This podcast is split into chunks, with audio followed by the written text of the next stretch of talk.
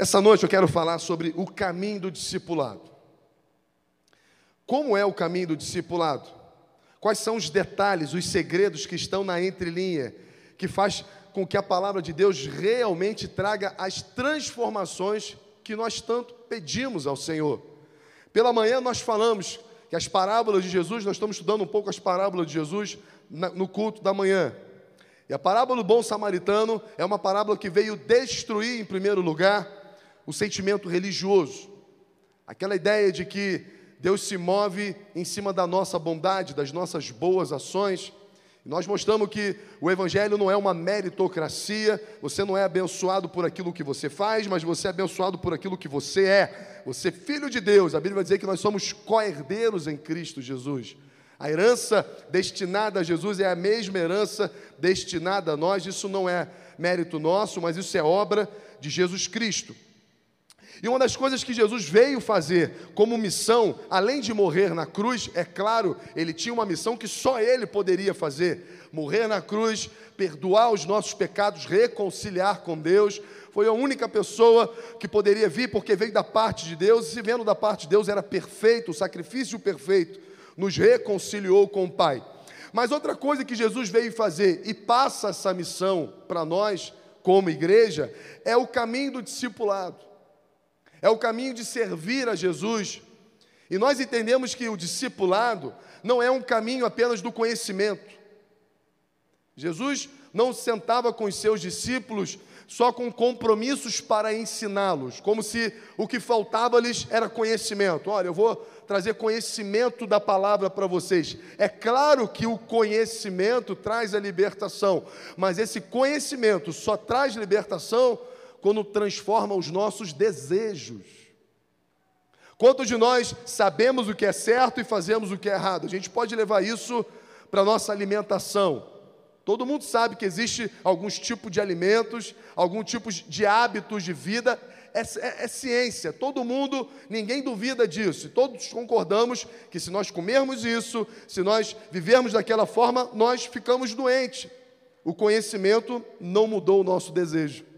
Ainda assim, desejamos comer doces, coisas gordurosas, que são coisas gostosas, mas nós temos o conhecimento que isso faz mal. Mas o conhecimento não mudou o nosso desejo. Então, o caminho do discipulado não é apenas um caminho do conhecimento. Ora, Moisés já havia feito isso quando dá as dez, as dez leis para o povo. Ora, Vivam dessa forma e vocês serão perfeitos, mas o conhecimento não foi capaz de transformar o desejo do coração do povo. Mas aí veio Jesus, que veio trazer o plano perfeito de Deus. E ele veio resolver isso, e o discipulado nada mais é, adiantando a mensagem, do que uma mudança de desejos. 1 Samuel capítulo 16, versículo 7, nós já vamos começar a entender que a Bíblia sempre falou de forma clara que, na verdade, é o coração. Jesus não quer apenas uma transformação ou então uma implementação de conhecimento. O que ele quer é mudar o nosso coração. 1 Samuel capítulo 16, versículo 7, é uma história emblemática. Samuel vai ungir um rei e fala para o pai: junta os seus filhos, que da sua casa Deus vai escolher um rei. E Samuel chega lá, é homem de Deus, irmão, é profeta. Mas ele vê como homens vê. E aqui Deus dá um sinal claro de como ele vê totalmente diferente de como nós vemos. Porém, o Senhor disse a Samuel: Não atentes para a sua aparência, nem para a sua altura, porque o rejeitei. Porque o Senhor não vê como homem, o homem vê o exterior, porém o Senhor, o coração. O Senhor vê o nosso coração, porque lá estão escondidas as intenções, os desejos. E o tempo inteiro Jesus vem nos apresentar o coração como essa fonte, porque a nossa identidade está, está naquilo que a gente honra, está naquilo que a gente deseja. O próprio Jesus vai dizer: ora, aonde está o seu tesouro, aí estará o seu coração. Porque o nosso coração, ele está naquilo que desejamos, e os nossos tesouros estão nos nossos desejos. Quem ama o dinheiro, o, coração está no dinheiro. Porque o desejo, o, desejo o dinheiro se torna um tesouro. E aonde está o tesouro está o nosso coração. Então perceba que o caminho do discipulado, o caminho, a jornada com Jesus Cristo, não é uma jornada de imposição moralista. Você tem que parar disso, você é obrigado a viver assim ou dessa forma. Não é obrigado, não é uma legalidade que Jesus veio trazer, ele veio trazer um novo coração. Ele veio transformar os nossos desejos. E Jesus ele veio mexer na fonte dos nossos desejos ao invés de impor regras, porque regras não funcionaram. A lei é perfeita, a lei é santa, mas a lei revela um problema do nosso coração. O nosso coração é corrompido, é corrupto. É por isso que a lei não salva, mas a lei denuncia o pecado. Mas Jesus Cristo veio, além de apagar os nossos pecados, ele trouxe o Espírito Santo, que é uma transformação do nosso coração. Então perceba, um dia Deus quer levantar um rei. Um dia Deus quer pegar alguém a qual venha servir os seus propósitos. E nunca pense, irmão, nunca pense que as posições que Deus coloca seu, homens são posições apenas de honra. Deus não estava apenas honrando um menino que estava esquecido no palácio. A mesma coisa a história de José. Deus não está apenas honrando um menino traído e que passou por tantas dificuldades. Aonde Deus leva Davi, aonde Deus coloca José, é uma posição para servir os seus planos e propósitos. Nós acabamos de aprender aqui na, na, palavra que a Bíblia é um livro de uma única história, uma única narrativa. Deus está escrevendo a história de salvação no mundo e está levantando homens e mulheres que sirvam seus propósitos. A uns ele coloca como profeta, a outras como mensageiros, a outros como reis. Então, nenhuma posição dentro do reino de Deus é uma posição de privilégio ou de honra. A gente pode ser honrado pelo propósito, mas antes da honra vem o propósito. O propósito. E para nós entendermos os propósitos de Deus e vivermos, nós precisamos desejar a vontade de Deus. Isso só pode acontecer com uma transformação no coração.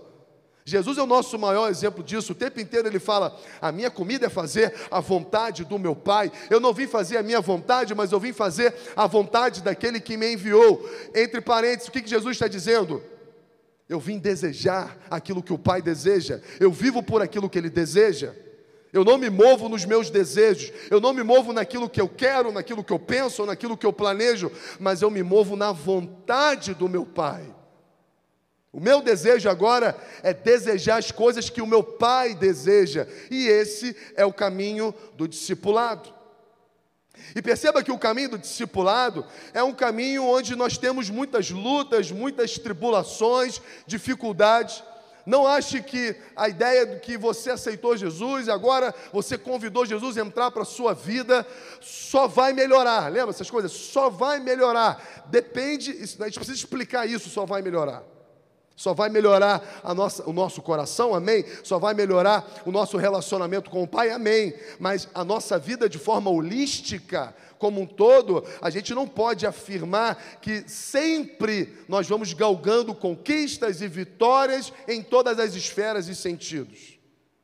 Porque Deus muitas das vezes nos conduz a processos, porque processos revelam propósitos, e propósitos é uma transformação no coração. Então, meu irmão, uma coisa que nós que cremos no Senhor não fazemos, nós não murmuramos, nós não reclamamos com Deus. Nós não estamos aqui como alguém que não está exposto à palavra, não está exposto a esse amor, dizendo, ah, eu não aguento mais. Né? Essa, irmão, esse é o segredo do fracasso, a murmuração. Um povo sai do Egito com uma promessa, com uma terra onde mana leite e mel, um lugar de, de, de, de prosperidade, mas esse povo não entra, perdão, parte desse povo não entra, por quê? Porque não mereceram, ninguém merecia, mas murmuraram, murmuraram contra Deus o tempo inteiro. E a murmuração nada mais é do que fruto dos nossos desejos em choque com os desejos de Deus. Ah, se eu fosse Deus, eu não fazia isso. Ah, se eu estivesse nos céus e tivesse o poder que Deus tem, eu agiria de outra forma. Eu jamais faria isso. Isso é a murmuração. É você duvidar do agir de Deus, duvidar do amor de Deus. É como se Deus tivesse se ausentado na sua vida. E a palavra de Deus nos garante que a sua presença se faz real todos os dias na nossa vida. Ele é Emmanuel, Ele é Deus conosco. Jesus, antes de subir aos céus, vai dizer: Eis que estarei com vocês todos os dias, até a consumação do século. É por isso que a murmuração não é aceitável para os filhos de Deus. Então comece a enxergar vida com Deus com uma outra ótica, é uma vida de gratidão. É uma vida onde nós nos submetemos à Sua vontade e o tempo inteiro nós vamos mortificando o nosso coração, porque o que importa não é o que nós queremos ou desejamos, o que importa é fazer e desejar a vontade do nosso Pai. Aqui nós encontramos vida em abundância. É aqui, irmão, que existe um lugar de prosperidade para nossas vidas. Aonde está o lugar de prosperidade? No lugar onde Deus realiza a sua vontade. Então, de tudo que nós devemos guardar, Provérbios capítulo 4 fala sobre isso de forma, forma clara. Provérbios 4, versículo 23. Se você quiser aumentar, é, escrever a referência, é importante. Sobre tudo que você deve guardar, guarda o seu coração, porque dele procede as fontes da vida, as fontes de desejo. Guarda o seu coração, irmão, porque lá vai determinar se de fato você vai cumprir a vontade do seu Pai, a vontade de Deus, e aqui existe honra, aqui existe vida abundante, aqui existe o cuidado de Deus aonde? Na sua vontade. Ou você vai querer usar Deus para a sua vontade. Existe Existem dois caminhos muito claros diante de nós. E muitas das vezes a gente não percebe que a gente faz de Deus um trampolim para chegar nos nossos objetivos, nos nossos desejos. Ah, eu quero isso, mas eu, eu não tenho acesso a isso. O que, que eu faço? Eu vou procurar Deus para ter acesso ao que eu desejo. Ora, eu estou com alguns sonhos, alguns projetos, eu não sei o que Deus pensa, eu sei que eu quero, eu não tenho como realizá-los. O que, que eu tenho que fazer para que Deus realize-os? Quantos de nós já não nos metemos né, numa vida religiosa que nós não nos importamos com o que Deus pensa ou acha, nós só queremos o seu poder, na verdade, nós queremos usá-lo para os nossos objetivos e as nossas finalidades. Mas o caminho do discipulado é aquele que nos coloca de joelho e ora ao Pai, o Pai que pode todas as coisas. E ao invés de desejar e pedir aquilo que nós queremos, nós temos a coragem de confiar nele e dizer: Seja feita a tua vontade, assim na terra como nos céus. Não é mais o meu coração que vai determinar o que eu quero, mas é um coração de Deus em mim. Vai mudar os meus pedidos, vai mudar os meus desejos, vai mudar os meus objetivos. Talvez você esteja aqui e não sabe por que as coisas não têm acontecido na sua vida. Pode ser, irmão, que você pede, mas pede errado. Lembra Tiago falando? Você pede e não recebe, porque pede mal. Você pede conforme os seus desejos. Mas aqueles que entendem os planos, o propósito e a vontade de Deus e oram nesse sentido, a palavra nos garante que tudo que nós pedimos segundo a Sua vontade, ou segundo o desejo de Deus, isso será feito. E isso, irmão, tem que ser uma coisa que nós precisamos assimilar com inteligência. Ora, se Deus não realiza o meu desejo, e se Ele quer realizar o desejo dele, por quanto tempo a gente vai continuar insistindo na mesma tecla do que eu quero? Por quanto tempo a gente vai ficar brigando com Deus, brigando com Deus, brigando com Deus, aquilo que a gente quer, se a Bíblia já está clara que Ele não realiza a nossa vontade? E aqui vem a transformação de mente, Romanos 2, 12. 12, 2, perdão. Não vos conformeis com este mundo, mas transformai-vos pela renovação da vossa mente. A renovação da mente passa numa renovação de desejo. Espera aí, a vida inteira eu desejei e as coisas não aconteceram. A partir de hoje, eu quero desejar, eu quero ter aquilo que Deus tem para mim. E essa é a oração que Deus ouve, essa é a oração que Deus realiza, a oração conforme a sua vontade. Mateus capítulo 5, versículo 6. Perceba como Jesus, no Sermão do Monte, fala também sobre o desejo do nosso coração. Ora, felizes, perdão, felizes os que têm fome e sede de justiça, porque eles serão fartos. Felizes os que desejam e têm fome, fome de justiça. Que justiça é essa? Justiça própria? Não, nossa justiça não resolve nada, mas a justiça de Deus. Aqueles que amam e desejam a justiça de Deus serão fartos nessa terra. O caminho de discipulado, o caminho na jornada com Jesus Cristo, é um caminho onde os nossos desejos vão sendo transformados de passo em passo, de dia em dia, de glória em glória. Então, todos nós que andamos com Jesus Cristo, nós precisamos olhar para trás e ver uma transformação. Ora, eu não sou mais o que eu era antes, ou eu não sou mais o que eu desejava antes mas também não sou aquilo que deveria ser. Existem muitas coisas que estão no coração de Deus que precisam estar no meu coração. E é por isso que nós continuamos no Senhor. Porque essa jornada só se torna plena e perfeita no dia que Cristo vier. Ninguém aqui pode dizer, eu tenho um coração segundo um coração de Deus. Eu tenho um coração perfeito. Isso é uma caminhada, é o caminho do discipulado. Cada vez mais que nós nos expomos a Jesus Cristo, cada vez mais que nós temos intimidade, andamos com Ele, mais os nossos desejos são transformados. E cada vez mais que os nossos desejos são transformados, mais nós pensamos diferente, e se pensamos diferente, nós agimos diferente. E aí existe promessa a realizar milagre de Deus na nossa vida. Porque começamos a agir de acordo com a vontade dEle e não conforme a nossa vontade. Filipenses capítulo 1, versículo 9 vai dizer: E também faço esta oração, que o vosso amor aumente mais e mais em pleno conhecimento e toda percepção. Ora, porque o apóstolo Paulo não apenas fala o seguinte: ora, eu oro para que o seu conhecimento aumente. Mas a oração do apóstolo Paulo é: a minha oração é essa, que o vosso amor, ou talvez que o vosso desejo aumente mais e mais em pleno conhecimento de Deus. Percebe que existe segredo nas entrelinhas. A minha oração é que o seu desejo aumente em conhecer as coisas do Senhor. Não é apenas conhecer. Deus não quer apenas te formar um teólogo. O que Ele quer? Transformar o seu coração, transformar os seus desejos, para que a partir daí você comece a desejar as coisas dele. E quando o nosso coração começa a se inclinar para a vontade dele, irmão, nossa vida muda. A mudança chega, a promessa é cumprida, é realizada. Deus começa a, a mudar a nossa vida. Meu irmão, uma coisa eu te garanto: o Evangelho não é mágica. O Evangelho não é mãos estendidas falando, Senhor, muda essa realidade, Senhor, faça um milagre, Senhor, abra aquela porta. Deus age nos milagres? Claro que sim, mas em regra, o Evangelho é o caminho do discipulado, onde os nossos desejos são transformados e Deus vai realizando a sua, a sua promessa conforme a transformação do nosso coração.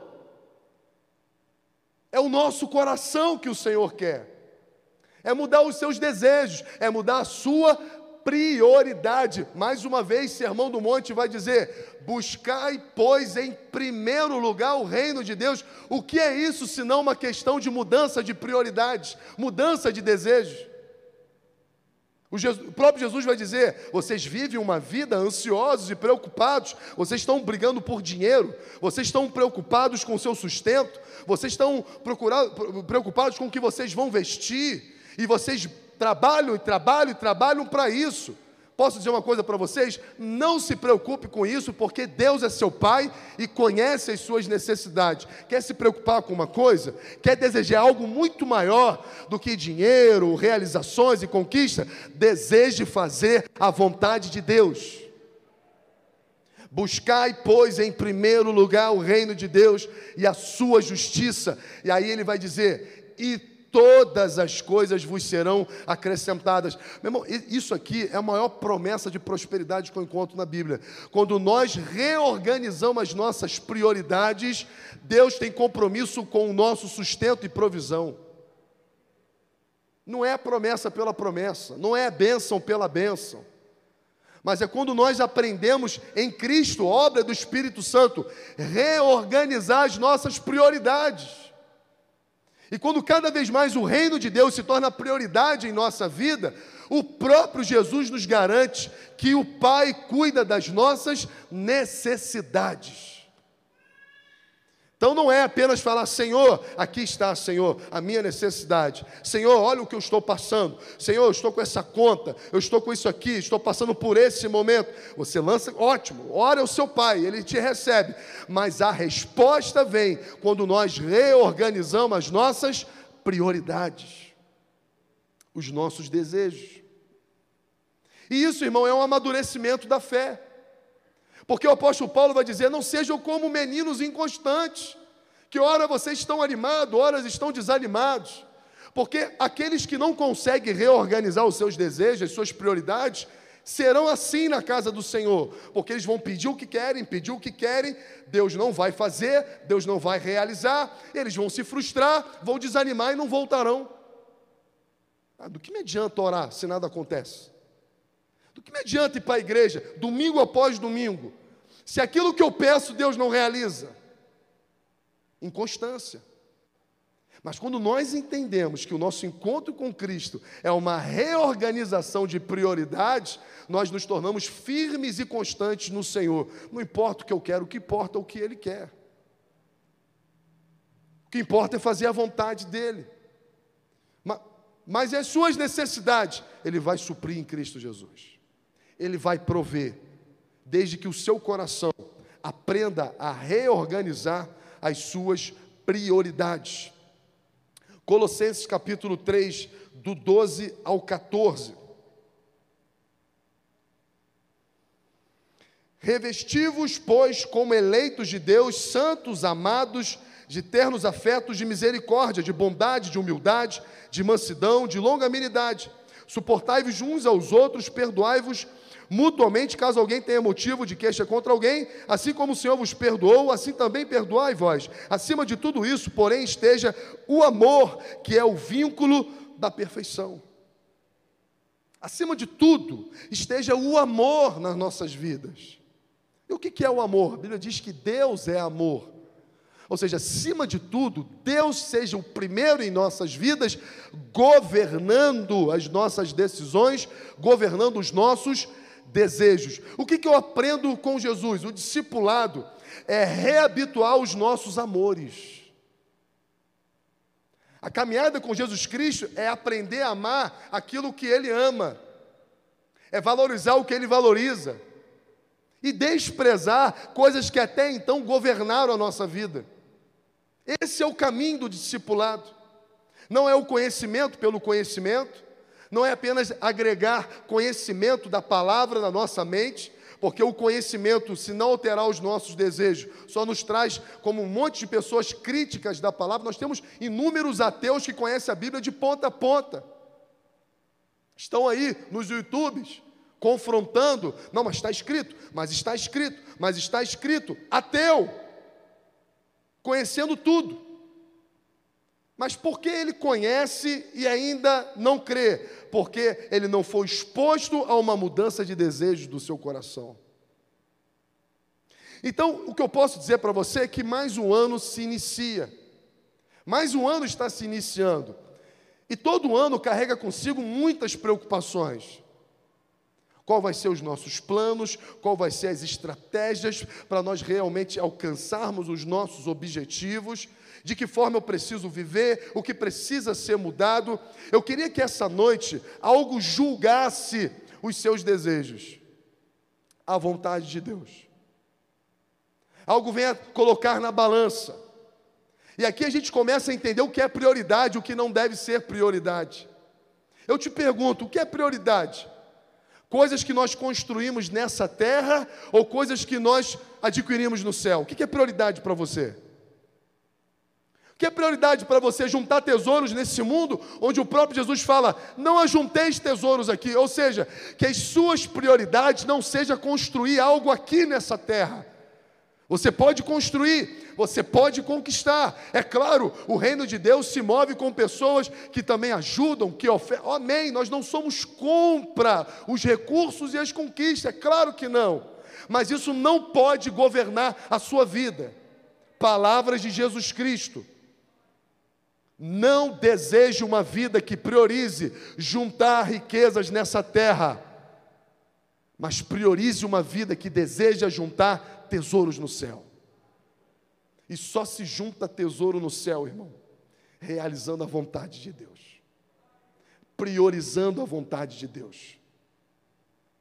Se não, irmão, Deus nada mais é do que um talismã para blindar a nossa vida.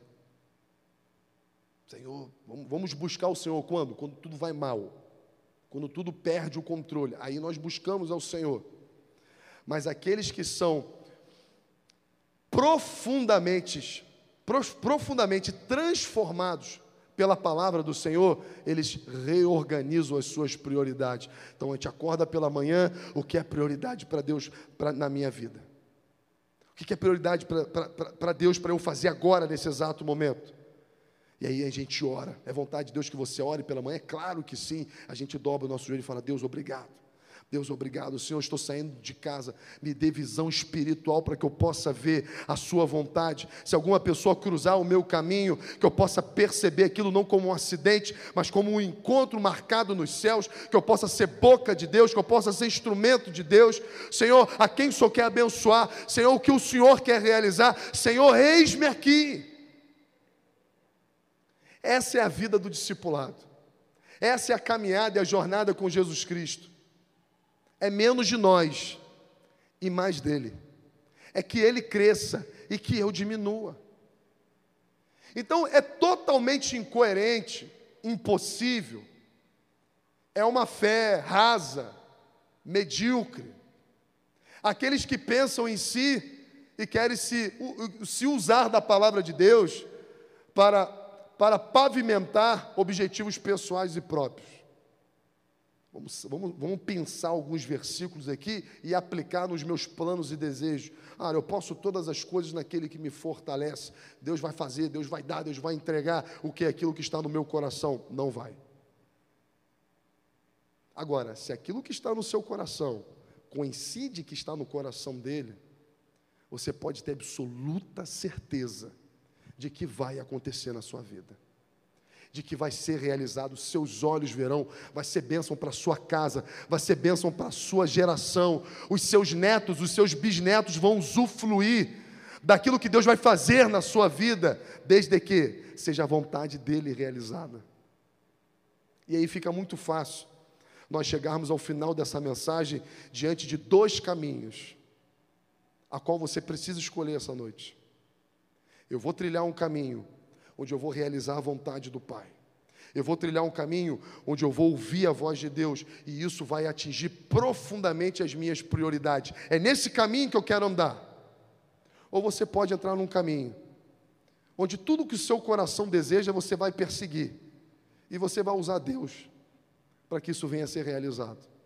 É o caminho da religião, da religiosidade. Que não importa o que Deus pensa, só importa no que Deus faz.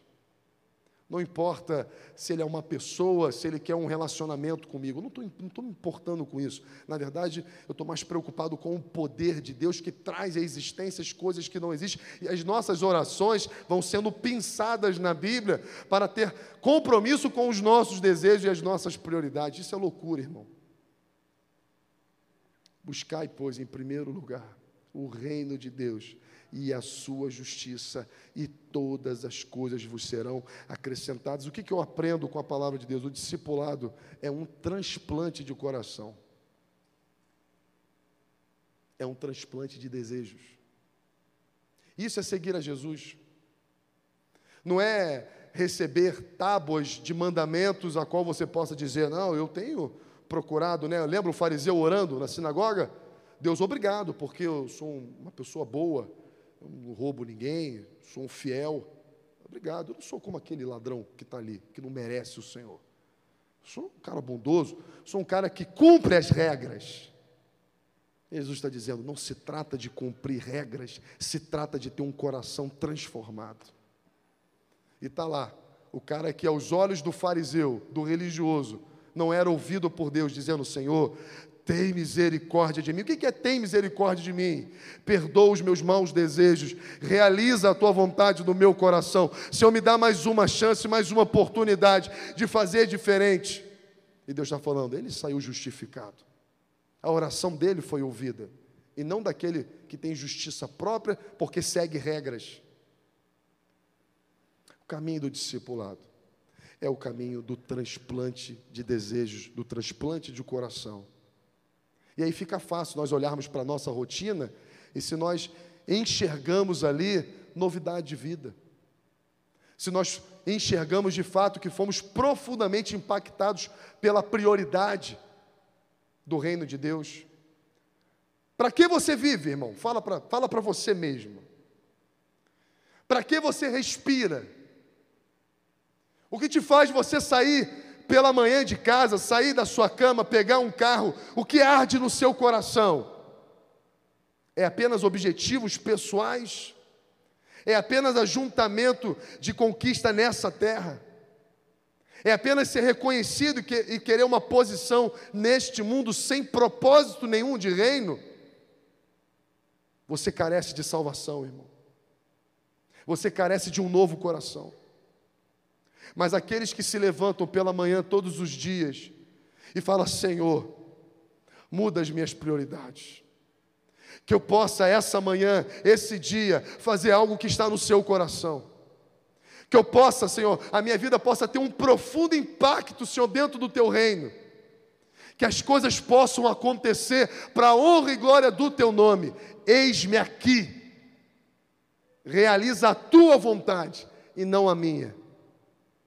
Esses experimentarão bondade e misericórdia do Senhor todos os dias. Esses verão o cumprimento da promessa de Deus. Esses experimentarão a vontade de Deus, que é boa, perfeita e agradável, se tão somente mudarmos o nosso coração. Isso não é obra nossa, isso é obra do Espírito Santo. Isso é obra do Espírito Santo. Queria que você ficasse de pé comigo.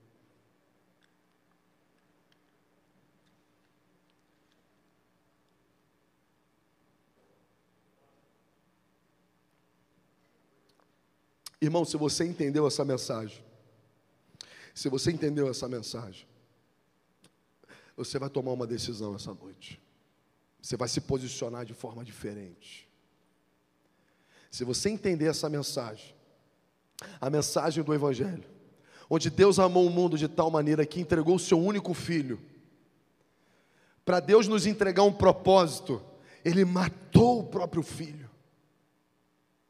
A nossa vida tem preço de sangue, irmão, e sangue de cruz.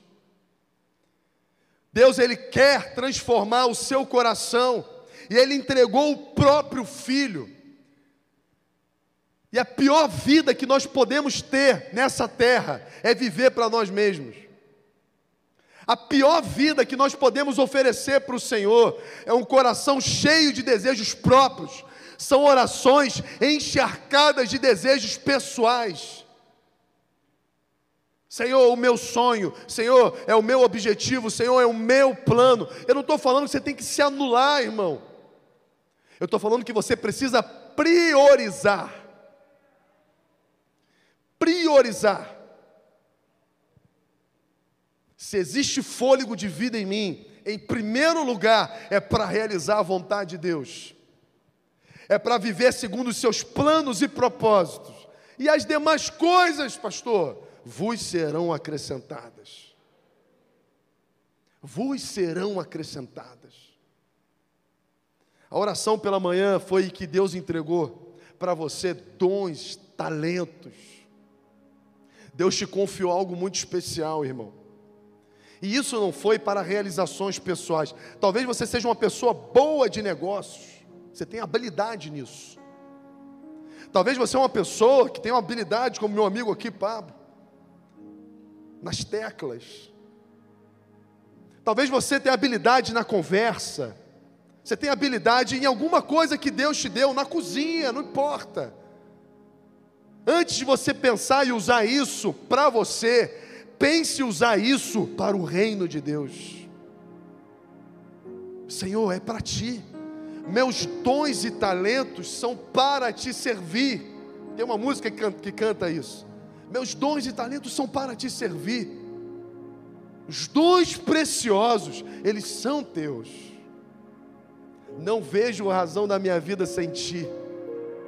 Eu não vejo razão. Não faz sentido viver uma vida para mim mesmo. Não faz sentido sair de casa sem priorizar o reino de Deus. E é dessa forma Deus quer levantar um exército. Homens e mulheres comprometidos com Ele.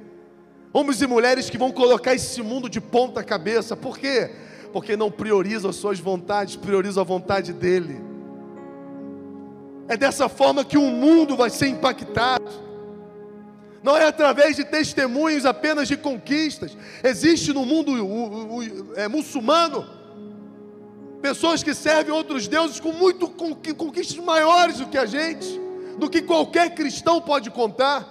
Como é que se converte um homem desse com um testemunho financeiro? Ele vai dizer: Eu sou dono de um poço de petróleo. Tudo que você tem é lixo para mim.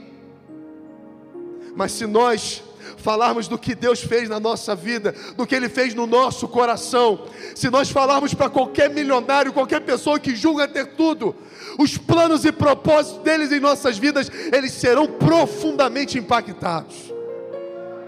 Aquele vazio existencial desaparece. Ele cai de joelhos e diz: Eu quero essa alegria na minha vida. Eu quero viver por um objetivo que me traga vida. Eu quero ter prioridades que me faça viver. E é isso que Deus quer fazer com você essa noite.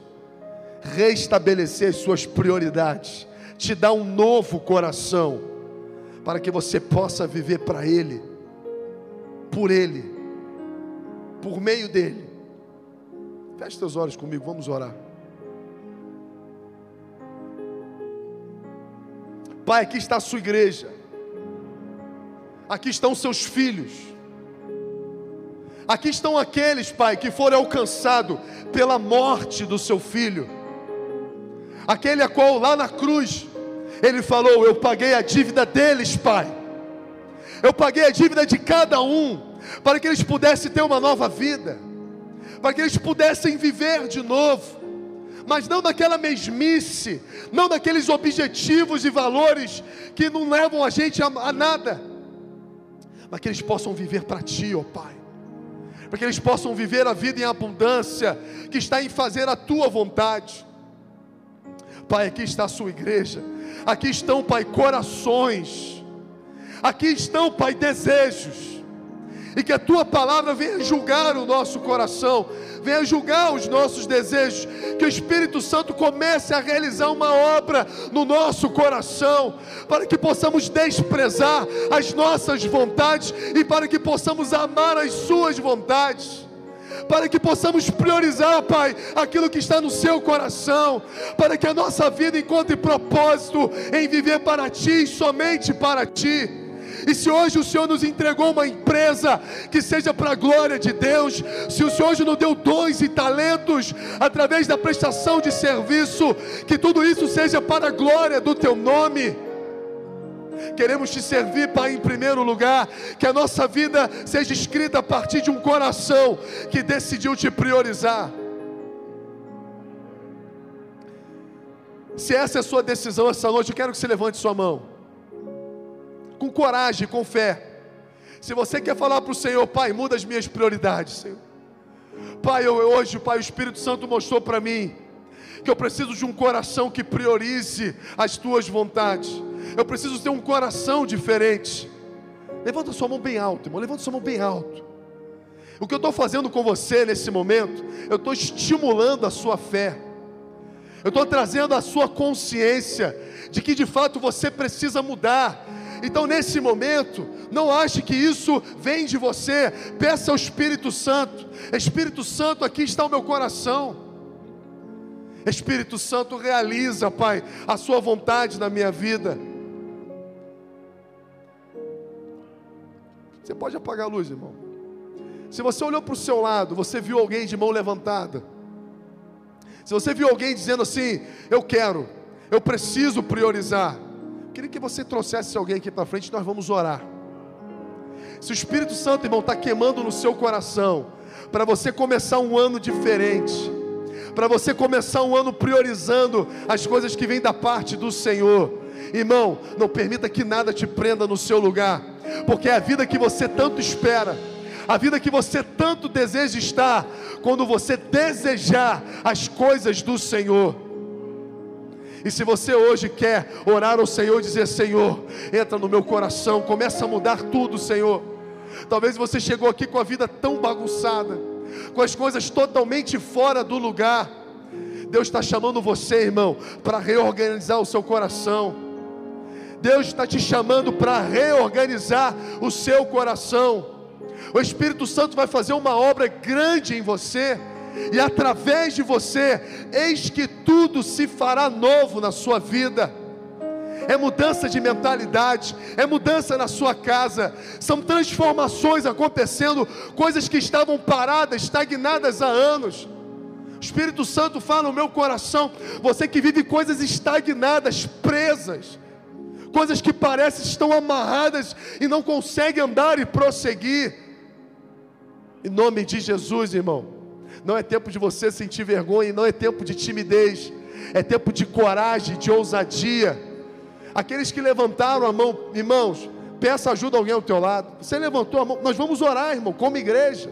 Nós queremos orar por você. Nós queremos clamar para o novo de Deus na sua vida. Não é uma exposição apenas, não se sinta exposto, mas se sinta amado, se sinta abraçado. Sinta que essa é a sua única oportunidade, onde o Espírito Santo te traz aqui e te promete algo de que aquele que começou uma boa obra na sua vida há de cumpri-la até o dia de Cristo Jesus. Se tão momente você se expor a uma transformação no seu coração, é obra do Espírito Santo. Em nome de Jesus, irmão. Você que trouxe aí um amigo, um convidado, fala para ele: é hoje o dia da mudança. É hoje o dia que Jesus entra no seu coração e transforma e bota tudo no lugar, reestabelece aquilo que a vida bagunçou, aquilo que as, os seus próprios desejos te arruinaram. Mas nosso Deus é Deus de novas oportunidades. Nosso Deus é um Deus que no, nos promete recomeços, oportunidades para que nós possamos viver uma nova vida para Cristo Jesus. Então, em nome de Jesus, irmãos, o Espírito Santo, ele está queimando dentro do seu coração. Talvez para voltar para os caminhos do Senhor, se reconciliar com Ele e falar: Pai, por quanto tempo eu ouvi os desejos do meu coração, isso me trouxe a ruína, isso me trouxe uma separação, uma desgraça. Mas essa é uma noite onde eu quero me comprometer à exposição do Espírito Santo de Deus onde Ele vai realizar algo novo. Ele quer te salvar, Ele quer curar, Ele quer trazer novidade de vida.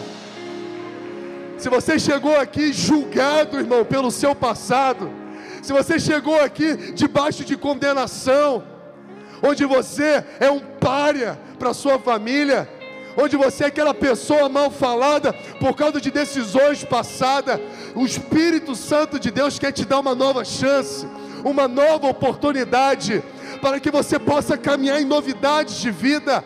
Isso só é possível com um coração novo. Um coração comprometido em honrar ao Senhor, um coração comprometido em fazer a vontade dEle. Isso não é religião, isso não é legalismo, isso é novo nascimento, isso é obra do Espírito Santo de Deus. Eu queria que você que estivesse aqui fosse diácono, voluntário nessa igreja, você fosse um intercessor aqui na vida de um, dos nossos irmãos. Você vai colocar a mão sobre ele e vai dizer: Olha só, é um novo tempo. Vocês estão vindo aqui à frente, não é à toa. Foi Deus que marcou esse, esse dia com você. E você grava essa data, porque o que Deus vai começar a realizar na sua vida é coisa grande, é coisa maravilhosa é coisa que vai deixar pessoas confundidas, mas é isso que Deus faz. Essa é a palavra de Deus sobre nós. Vamos orar, Pai, em nome de Jesus. Aqui, Pai, estão os teus filhos. Aqui, Pai, está, Senhor, tua igreja, Senhor. Aqui está essa família, Pai. Pai, em nome de Jesus, Senhor. Muda o que deve ser mudado. Traga, Pai, transformação. Traga, Pai, novidades de vida. Pai, no nome de Jesus, Senhor, no lugar da vergonha, dupla honra. No lugar, Senhor, do choro, vestes de alegria. Pai, tu és especialista, Pai, em restaurar. Tu és especialista, Pai, em curar, em trazer à vida aquilo que está morto. E nós, como igreja, nós queremos orar pela vida dos nossos irmãos, porque custaram um preço de sangue, custaram o sangue derramado do teu filho. Que essa seja uma noite especial, que essa seja uma noite, Pai, de salvação, que essa seja uma noite, Pai, de novidade de vida. Talvez eles chegaram aqui, Pai, com vergonha, Pai, saqueados pela perda, pela falência, pela exposição. Mas a tua palavra diz que a todos o quanto receberam, deu-lhes o direito de serem chamados filhos de Deus. E aqui, Pai, estão seus filhos. Aqui estão, Pai, pessoas escolhidas por Ti para algo grande, para algo novo.